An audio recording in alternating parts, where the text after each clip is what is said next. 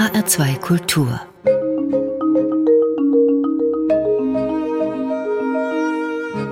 Hörbuchzeit Zunächst zu Alexander Kluge. Deutscher Filmemacher, Fernsehproduzent, Schriftsteller, Drehbuchautor, Philosoph und Rechtsanwalt. Kluge gilt als einer der vielseitigsten deutschen Intellektuellen, hat sich mit seinen Kurzgeschichten einen Namen gemacht und viele wissenschaftliche und philosophische Arbeiten geschrieben. Außerdem hat er eine Plattform geschaffen für unabhängige Programme im deutschen Privatfernsehen. Und heute sprechen wir über Alexander Kluges Hörspiel Unruhiger Garten der Seele, für das Karl Bruckmeier Regie geführt hat und das der Bayerische Rundfunk 2022 produziert hat. Auf CD ist es jetzt im Hörverlag erschienen. Dorothee Meyer-Karwig, Unruhiger Garten der Seele. Das ist eigentlich eine gute Beschreibung von Alexander Kluge selbst, oder? Ja, das kann man so sagen. Und so wie sein Geist, so ist auch dieses Hörspiel. Das heißt, wir haben es hier nicht mit einer stringent erzählten Geschichte zu tun, die als Hörspiel umgesetzt wurde. Sondern, wie ist dann dieses Hörspiel aufgebaut? Worum geht es?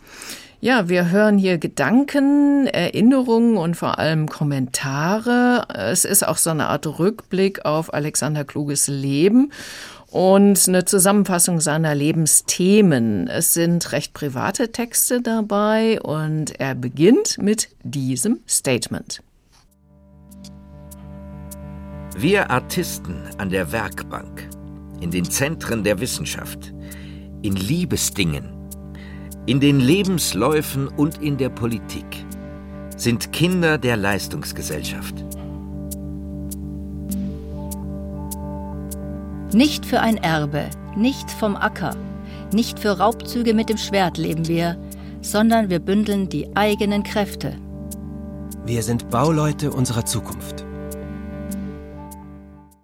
Ja, als Bauleute unserer Zukunft, so haben sich wohl viele Ältere, also wir uns wohl auch empfunden. Das klingt also positiv, aber hier klingt für mich auch eine gewisse Ironie durch, so im Sinne von Brecht, ja, mach nur einen Plan. Aber dennoch, Alexander Kluge steht für diesen positiven Ansatz, man kann etwas bewirken. Also natürlich erkennt er auch im Angesicht von Krieg und Klimakrise den Ernst der Lage, aber er möchte doch immer wieder diesem Ernst auch etwas Positives und auch vor allen Dingen Spielerisches entgegensetzen. Hier im Hörspiel findet sich das beispielsweise in einem wunderbaren Unsinnsgespräch mit Helge Schneider wieder. Und es gibt auch ein Gespräch mit dem Regisseur Karl Bruckmeier selbst. Die beiden sind hier ein wirklich eingespieltes Team wenig anfangen kann. Alexander Kluge, das hört man auch so heraus, dagegen so mit Begriffen wie der sogenannten kulturellen Aneignung, die Teil der jüngeren Generation verbieten möchte, und wenig auch mit dem von einigen gewünschten Verbot von Tieren im Zirkus. Also das ist dem alten Zirkusfreund fremd. Beide Themen werden hier ebenfalls im Hörspiel angesprochen. Wie ist denn dieses Hörspiel jetzt grundsätzlich strukturiert? Also es gibt einzelne Kapitel sozusagen, Kommentare, äh, die oft von für heute junge Menschen mit einem sehr eigentümlichen Geräusch beginnen, nämlich dem Klackern eines Diaprojektors beim Einschieben des nächsten Dias. Abbildung. Anhänger der Aufklärung führen das Böse ins Gefängnis. Abbildung oben. Maulwurf des Aristoteles, unten. Buchstabe aus einem Manuskript mit Porträt von Wilhelm von Ockham.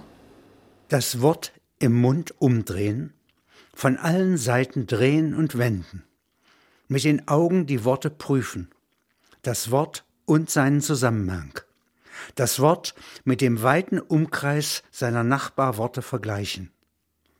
Danach den Text erneut lesen.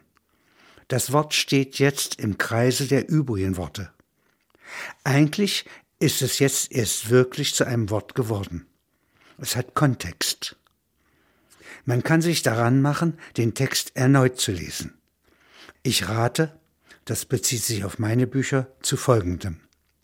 In der Regel stehen die Geschichten eines Kapitels in einem inneren Zusammenhang, der sich nicht aus den Überschriften oder sonst äußerlich feststellen lässt.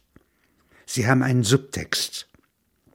Wenn der Leser also Freundschaft geschlossen hat mit einem Wort, es ist ihm aufgefallen, er hat es in seiner Erinnerung verankert, dann soll er das Wort im Kopf haben, wenn er eine der umstehenden vorherigen oder nächsten Geschichten liest. Das Wort verändert sich und die Geschichten ebenso, die mit dem fremden Wort im Kopf gelesen werden. Ja, da hörten wir Alexander Kluge zuletzt auch selbst, der hier eben auch seine Arbeitsweise beschreibt. Es gilt, das Wort immer wieder zu drehen und zu wenden. Und das ist auch eine Anleitung zum Lesen bzw. Hören seiner Texte. Es gilt stets, den Subtext zu suchen. Das stelle ich mir nicht immer leicht vor, da Alexander Kluge ja auch assoziativ vorgeht. Ja, so ist es. Und ich gebe zu, nicht alles hat sich mir so auf Anhieb erschlossen. Dazu kommt ja auch die Themen wechseln ständig. Das heißt, so beim einfachen Durchhören, äh, vor allen Dingen, wenn man abgelenkt ist so ein bisschen, da verschwimmen die Inhalte. Es ist wirklich ein Hörspiel, das man in Etappen äh, hören sollte und auch immer wieder anhören kann. Also gibt es immer wieder etwas zu entdecken. Es gibt aber auch Stellen, die einen ja sofort berühren, die mich sofort berührt haben. Beispielsweise, wenn er über sein Alter nachdenkt, über den Abbau, den Verfall und auch, warum er beispielsweise den Führerschein abgegeben hat. Das erzählt er nüchtern, aber ja, mit so einer großen Würde. Also er erkennt an, dass das eben Teil des endlichen Lebens ist. Trotz des Alters bleibt Alexander Kluge aber ein, wie es im Klappentext des Hörspiels heißt, universal Neugieriger. Schöne Bezeichnung. Ja. Welche Themen spricht denn dieser universal Neugierige noch an?